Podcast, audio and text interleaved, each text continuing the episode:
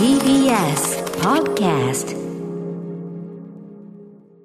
時刻は6時30分になりました。5月2日月曜日、えー TBS ラジオキーステーションにお送りしているアフターシックスジャンクションパーソナリティの私、ライムスター宇多丸です。そして、月曜パートナー TBS アナウンサー熊崎風斗ですさてここからはカルチャー界の気になる人物動きを紹介するカルチャートーク今夜はドキュメンタリー専門の配信サービス、アジアンドキュメンタリーズ代表の伴野智さんに、スタジオにお越しいただいております。伴野さん、こんばんは。はい、こんばんこんばんは。はなんか、伴野さんね、ずっと、こう、ズーム越しとか、リモートでお話ししてて、うんはい。今もう我々、あれ、伴野さんとリアルに会ったことってあったっけみたいな、なんかものすごい、みんなものすごいバーチャルな、メタ、はい。メタバースに行き過ぎ、ほら、スタジオ来てますよ、写真で写真として残ってます証もう、メタバースに行き過ぎ、俺たち。はいはい。2020年の10月27日、それ以来でございます。だいぶ前です、ね。お久しぶりでございます、坂野さん。改めて、アジアンドキュメンタリーズの説明を簡単にしておきましょう。はい。アジアをテーマにしたドキュメンタリー映画専門の配信サービス衝撃感動覚醒をキーワードに過去の名作も含め我々の知らないアジアを堪能できる作品238タイトルを現在配信中ですはい、私も見放題会員になりまして、いつも拝見して大変勉強にもさせていただいております。ありがとうございまもうす。一日に、一日一本アジアンドキュメンタリーズ、はいこの運動をしております。ありがとうございます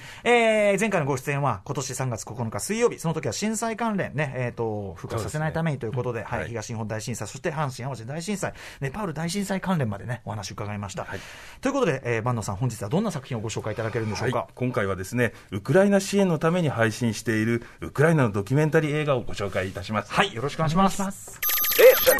After Six Junction. 生放送でお送りしていますアフターシックスジャンクションこの時間はカルチャートーク。ゲストはドキュメンタリー専門の配信サービスアジアンドキュメンタリーズ代表の坂野悟さんです。引き続きよろしくお願いいたします。はい、よろしくお願いします。はい、えー今夜はですね、ウクライナ支援のためにアジアンドキュメンタリーズで配信しているウクライナのドキュメンタリーを紹介していただきます。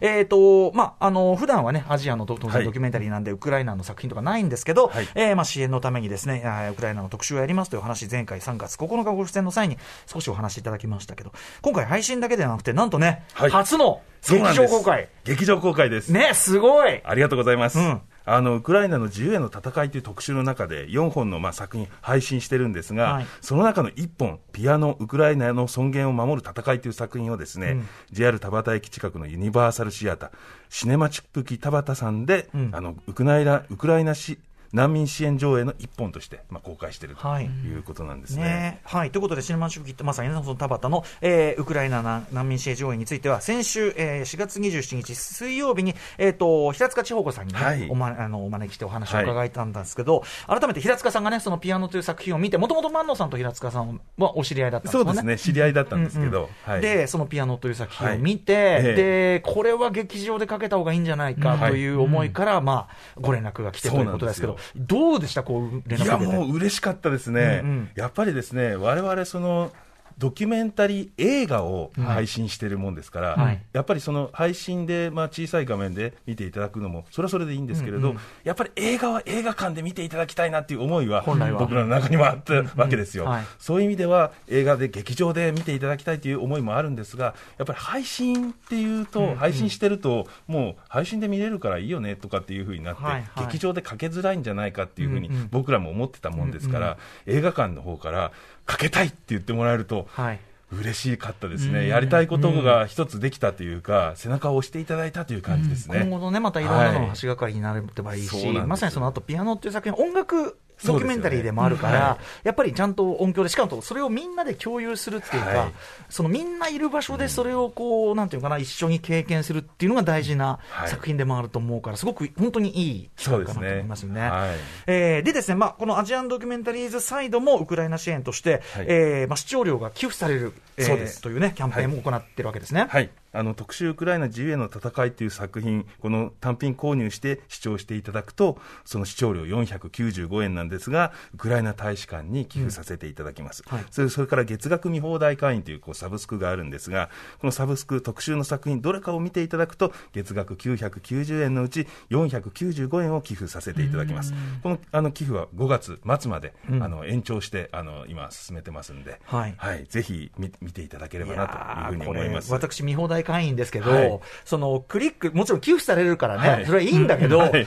逆にそのアジアンドキュメンタリーズさんのはい。ダメージにならんかと思って、いやいや、もうダメージというか、か、寄付するためにやってるんで、これは。まあまあぜひもう見ていただきたいやなー本当にね、あの、はい。本当に頭が下がるね、うん。アクションだとも思いますし、はい。まあなんかね、あの、この、ちょっとでもね、役に立てるならというのはありますけども、ええ。あとまあ単純に作品として、この、なんていうかな、今本当にはい。見るべきだし、見応えがあるね。作品たちが揃ってるんで、ぜひ皆さんもね、はい、見てみてくださいということです。まあでも一番おすすめは僕、月額見放題ですね。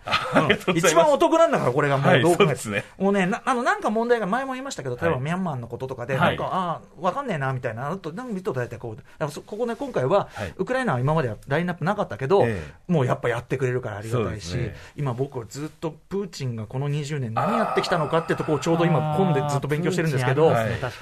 それもね、はい。ちょっとあるんですよね、後ほどちょっとね。ちょうど、はい。本当に勉強させてもらってます、アジアンドキュメンタリーさん。ありがとうございます。ということで、えー改めまして、ここからね、時間までですね、特集、ウクライナ自由への戦いというね、アジアンドキュメンタリーズさんのその特集の、はいえー配信している作品、どんなものがあるのか、えー、バンドさんにご紹介いただきたいと思います。はい一本目いきましょう。はい。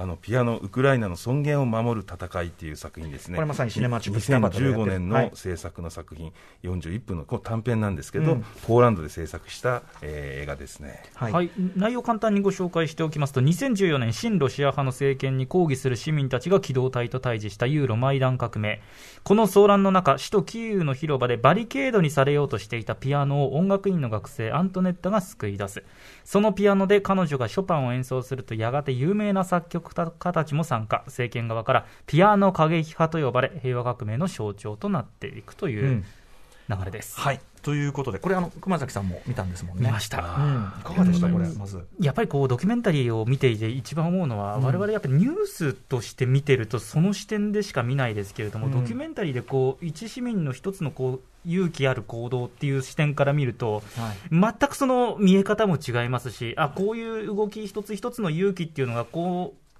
世の中を動かして、うん。こう人々が追従してっていう流れになるんだなっていうところを改めて感じるとなんかこう一つ一つの行為っていうのは決して無駄なことはないなっていうことを改めて感じましたしなんかまさに今だから見て、うん。思うところが非常に多い作品でした。はい。はい。ということで、えーピアノ、これ、バンドさん、まずこれをね、あのー書けようと思ったのはなぜなんですか？そうですね。このね、やっぱり革命のうん。この曲、ショパンの、はい、彼女が演奏する曲のこの怒り、うんうんこの悲しみのこの強さっていうのが、うんうんうん。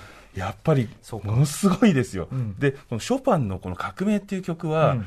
あのー1831年ですかね、うんうん。あのフランス革命とかがでできた時に、はい。あの帝政ロシアの支配下にポーランドがあって、でその自分たちの国を取り戻そうとして、はい。その立ち上がる人々がいたんですよね、その時にこの革命っていう曲がポーランド人の、えーショパンが作ら作ったっていう曲で、まさにですね今、そのウクライナとロシアのこの関係の中で、もうその生き写しというかね、そのメッセージが全く同じような、うん。はい。そのことが起きている、はい。そのこう曲にね、込められたメッセージっていうのが、彼女の弾くこの、もう戦いのね、ん。このピアノっていうところで、ひしひしと伝わってきて、はい。これはやっぱり日本の人々にね、うん。見ていただきたいという思いがあって、はいこれを配信しようと思いました。これ、その音楽ドキュメンタリーとして、はい。これもあの平塚さんお越しいただいた時にちょろっと話したんですけど、ええ。えぐいところは、ええ。その革命、ショパンの革命をこうやって弾いてると、はい。こうたこうもうね、ちょっとこう、燃えちゃったバスの上にええ。ピアノが乗って、はい。その女の子がこうやって弾いてると、ええ。そのまあすごく凛々しくてかっこいい姿はかっこいいんだけど、そこに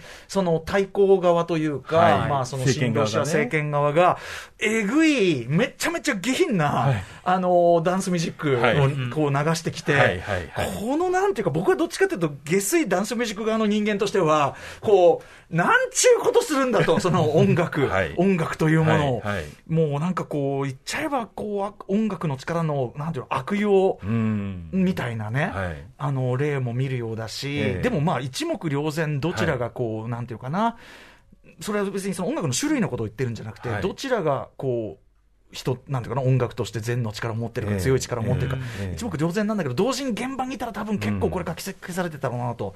だから、彼女は多分鉄の意志を持って弾き続けた、多分。ですね。相当な騒音の中で、相当気散りますよ、あんなの流されたら。ええ。あとだ、そのなんていうかな、騒音っていうかさ、こうはい。騒音として音楽を使うやつら、うん。嫌がらせのために、許せんってこう、確かにね。あの音楽をやる側として、そりゃそうですね。すごい思っちゃったところですね、うん。こういうふうに使うやつらに対して、だから音楽ドキュメントとして、音楽とは、なんていうの、音楽の力とかって、皆さん、きれい事として言うけど、きれい事じゃない、悪い力もあるから、うん。なんかそれがこう見えちゃう瞬間でもあって、はいちょっとね、あそこはね、いろんな思いで、おえってなるところでした、本当、ほど。作ってる側としては。そうですよね。そう、なんか自分たちが作ってる強い音楽を作ると、でもこういう悪用のされ方、あとんでもない、もう、おえーってこう、感じがしました、本当。に。なるほどというね、うん。いやあと同時にあとあれですよね、マイダン革命とか、はい。当然クリミアの侵攻とか、うん。僕らはさ、今になって大騒ぎしてるけど、はい。全然いや、ずっとこの時からね、その騒ぎその前から、そうなんですよ。ずっとあったことでね、やっぱはい。我々が座視して、そのちゃんと問題視してこなかったことの、ん。なんていうかな、罪深さというか、申し訳なさとか、うん。そこも感じますよね、やっぱね、そうですね。2015年の作品なんで。ずっとその戦いがね繰り返されてきましたからね、うん。そうですよね。はいはい、ということ、えー、とまずすごくね、でも分かりやすく、41分ですから、はい。タイトルにまって非常に見やすいので、ピアノ、ぜひ皆さん、ぜひ映画館で見ていただければ映画館でもはい。まあ、あの映画館に行けない方は、アジアンドキュメンタリーはい。見れますんで、そうですね。月額見放題がおすすめです。はい。ありがとうございます。そして、えー、さらに行きましょうかね、2本目。そうですね、うん。地球はオレンジのように青いという作品ですね、これは2020年の作品、は74分のウクライナの作品なんですが、はい、はい、じゃあ概要、はい、熊崎さん。紛争が続くウクライナ東部のドンバス地方に暮らすシングルマザーのアナスタシアと4人の子供たち。撮影監督を夢見る長女が兵士などの協力を受けながら家族と街の物語を撮影する姿を見守るドキュメンタリーです。これもう水曜日にちょろっとその平塚さんをお招きした時間の後にあのこれの話も僕もちょろっとしたんですけど、はい。なかなかこれもうなんていうかげすごく重層的なっていうか、はい作品ですよね。そうですね。変わってますよねこれね。そうですね、まあ、この監督がね、詩人なんですよね、うんうん。だからまあそういうところもね、んうんうん。あるんですけれど、この日常の中にこう当たり前のように、この戦争の、戦争が入ってくるっていうんですかね、はい。その様子をこう撮ってるっていう、まあ、家族がね、この自分たちの記録を撮ろうということで、映画を作ろうということで、はい。こう生活の中のあのひ一コマであったりとか、それからあの地下のこはい。う地下壕に入って避難しようっていうような様子だったりとか。爆弾に怯えてる様子を劇映画として自分たちで再現して見せてるんですよね。ええ。そういうね、こう、家族の記録というか、映画にしようということで撮っている、その様子をまた、あの、ドキュメンタリーで撮ってる。っていう作品ですしかもそれを、をまたやってるのが、本当のその地下壕だったり、ええ。本当にウクライナにいるそのウクライナ軍の戦車だったり、そうなんです。みたいなものを使って、そうですね。だから撮影現場としてはにこやかなんですね、家族の、はい言っちゃうよ、家族の記念撮影みたいなことをしてるんだけど、とお芝居して楽しいねみたいな感じなんだけど、はい。でもやってることは彼らの、ええ。本当に生死の境のようなはい日常であり、人生の記録でもあり、はいだからなんかすごい不思議な。不思議ですね。あのなやっぱあ映画とか物語って何のために作られてきたのかとか、なんかその根源を思い起こさせられるような、うんすごい作品かも、これ。っそうですね。ていう感じがしましたね。うんあと単純にドンバス地方、今すごいね、話題に出てきますけど、ええドンバス地方ずっと戦争だったんじゃない？えいや、本当っていうそうことですよね。はい。それを知れるってことですよねうん。あの家族が、僕すごい心配なんですけど、ええ今どうなってるんで今、あの、もうドンバスを去って難民になっているということで、あそはい。そういう情報がありますね。難民になってんのか。はい。いやーちょっとこれはなんか僕、もう見てもらうしかないかなという、そうですね。はいなかなかね、言葉で説明するのが難しいんで。エンディングの余韻が半端じゃないですよね、ああ、そうですね。その完成した映画を見てるんだけど、みんなで、えすごい、なんかもうとにかく心にの逆さりまくる、僕、結構今年見た中でも結構、あのトップ級に来てる作品です、これは。そうですね。これ、割と世界で評価されてる作品ですから。はいすごい作品だと思います、はいええ地球はオレンジのように青い、えーこちらもアジアンドキュメンタリーズで見ることができます。はい。ガンガンいきましょうか、はい、3本目、えー三本目は、ヒートシンガーズ労働組合合唱隊っていうこれ作品ですね。いいよいい音楽映2019画なんだ年の作品。はい、はいご紹介を。主人公はウクライナの暖房会社の労働組合でウクライナの民謡を歌う合唱隊。活動が下火になりつつも何とか続けている状況の合唱隊を通して労働者階級の文化と人間の温かさそして大きな移行期を迎えている現代のウクライナの社会構造を見つめる作品です。これもまあ音楽ドキュメンタリー、そうですね。じゃ音楽ドキュメンタリーですよね、はい。なんかこう、合唱団っていうかね、そうですね。工場で作ってて、おじさんたちまでさ、そうなんです。朗々と、でも美しいね、ハーモニーでね、はいまず音楽としてすごい魅力的ですよね、これ、坂野さん、これをかけようと思ったのは、これねあのウクライナの人人々にとって音楽ってどういう存在なんだろうなって思った時に、うんうん。やっぱりそのソ連の時代とかにね、うん。その歌を自分たちのウクライナ語で歌っちゃいけないとかですね、うんうんうん。小説を書いちゃいけない、詩を書いちゃいけないっていうような、そういう抑圧の歴史があったんですね。あの要はね、ええ。今、プーチンが言ってる理屈ですよね、い。や、はいそのロシアの一部だから、ええ。要するに同化政策ですね、まさにね,、はいそうですね。とんでもないことです、ええ。その具具体的な文化を消そうとしちゃってるわけだから。だからその歌を歌うっていうこともね、なかなかそのできなかった時代があったっていうことで、やっぱり自分たちの誇り、自分たちの国の文化を守るっていう思いが、はい。我々よりもやっぱり強いんだなっていう、うん。でそのウクライナの、ね、民謡とかの歌詞の中に、はい。こう自分たちは国を守るんだとか、コサック精神をとかっていうね、うんうんそういうような思いとかも伝わってくるんで、はい。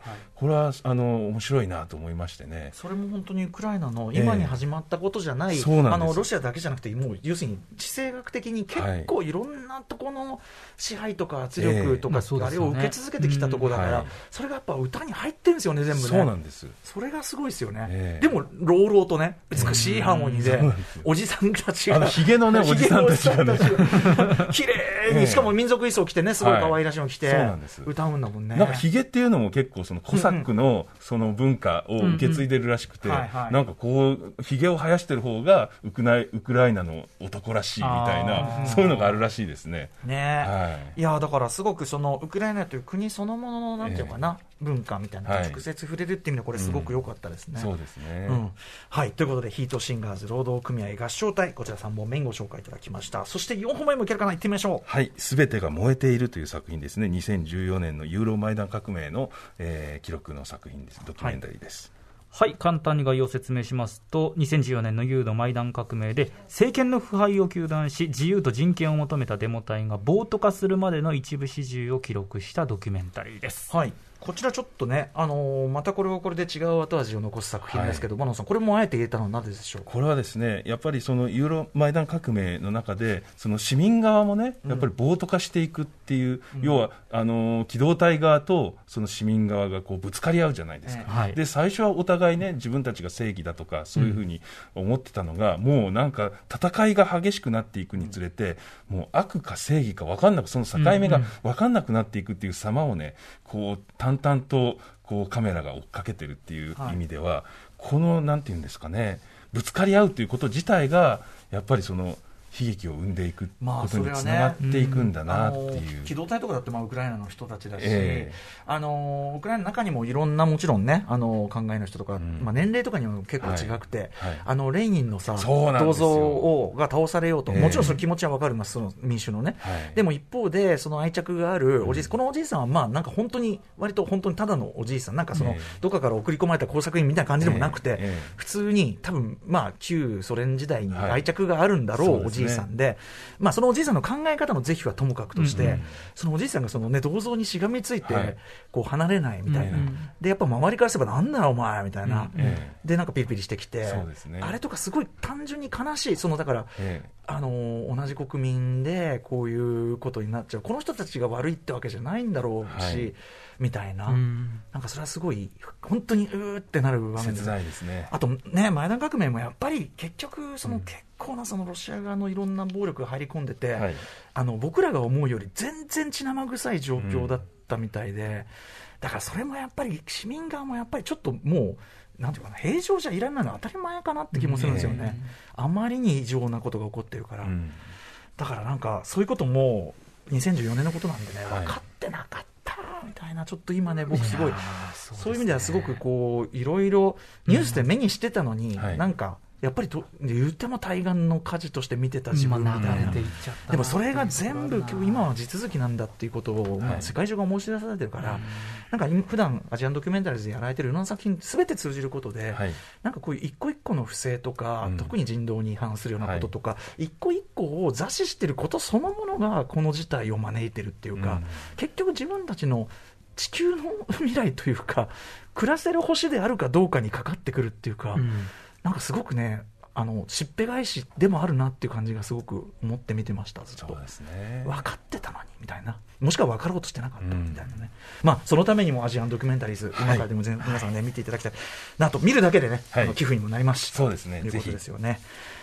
はい、すみません、ベラベラしゃべっちゃって。はい。ということで、あの、万野さん、ご紹介いただいた作品、最後におさおさらいしておきましょう。はいはい、えーウクライナのドキュメンタリーですが、ピアノ、ウクライナの尊厳を守る戦い。地球はオレンジのように青い。ヒートシンガーズ労働労働組合合唱隊。そして最後が、すべてが燃えているの4作品です。なんかこの4作品でも、なんか今伺ってると、バランスが取れた4作って、これ4つ見るといろんな見方、そうですね。一本だけじゃなくてね、うん四つ見て厚みがある見方が、ええはい、できるかなと思います。はいでさらにアジアンドキュメンタリーズですが会員登録無料です会員になりますと一部の作品が無料で視聴可能ですで月額990円で全作品見放題ですまた1つの作品でも495円で視聴することができます。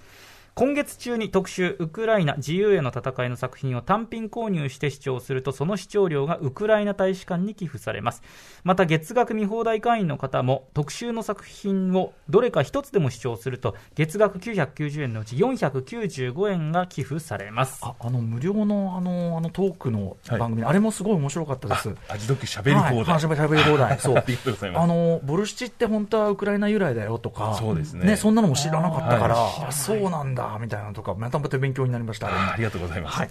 そして、万野さん、さらにお知らせことなどありますか、そうですね。あの昨日からですねウクライナの特集と関連しましてロシアのドキュメンタリーを集めた特集「プーチンの帝国」これこれ3作品あの配信してますのでぜひ見ていただければと思います、ね。これでまたちょっと、ちょっとね、また、おえーという気持ちにはなるのは間違いないけども、勉強させていただきます。はい。もういつもアジアンドキュもう一日一本アジアンドキュメンタリー本当に、あの、皆さん本当にお勧めしてしますということで。ありがとうございます。ということで、えーこまだ、あの、今後もね、この番組また、あの、はいあるたびにまたお話を伺いたいと思います。ぜひよろしくお願いしますはここまでのゲストはアジアンドキュメンタリーズ代表の坂野悟さんでした。坂野さんありがとうございました。ありがとうございました明日のこの時間は教えてアニメ先生、アニメ評論家の藤津亮太さんがアニメに関する質問に答えていただきます。After Six Junction.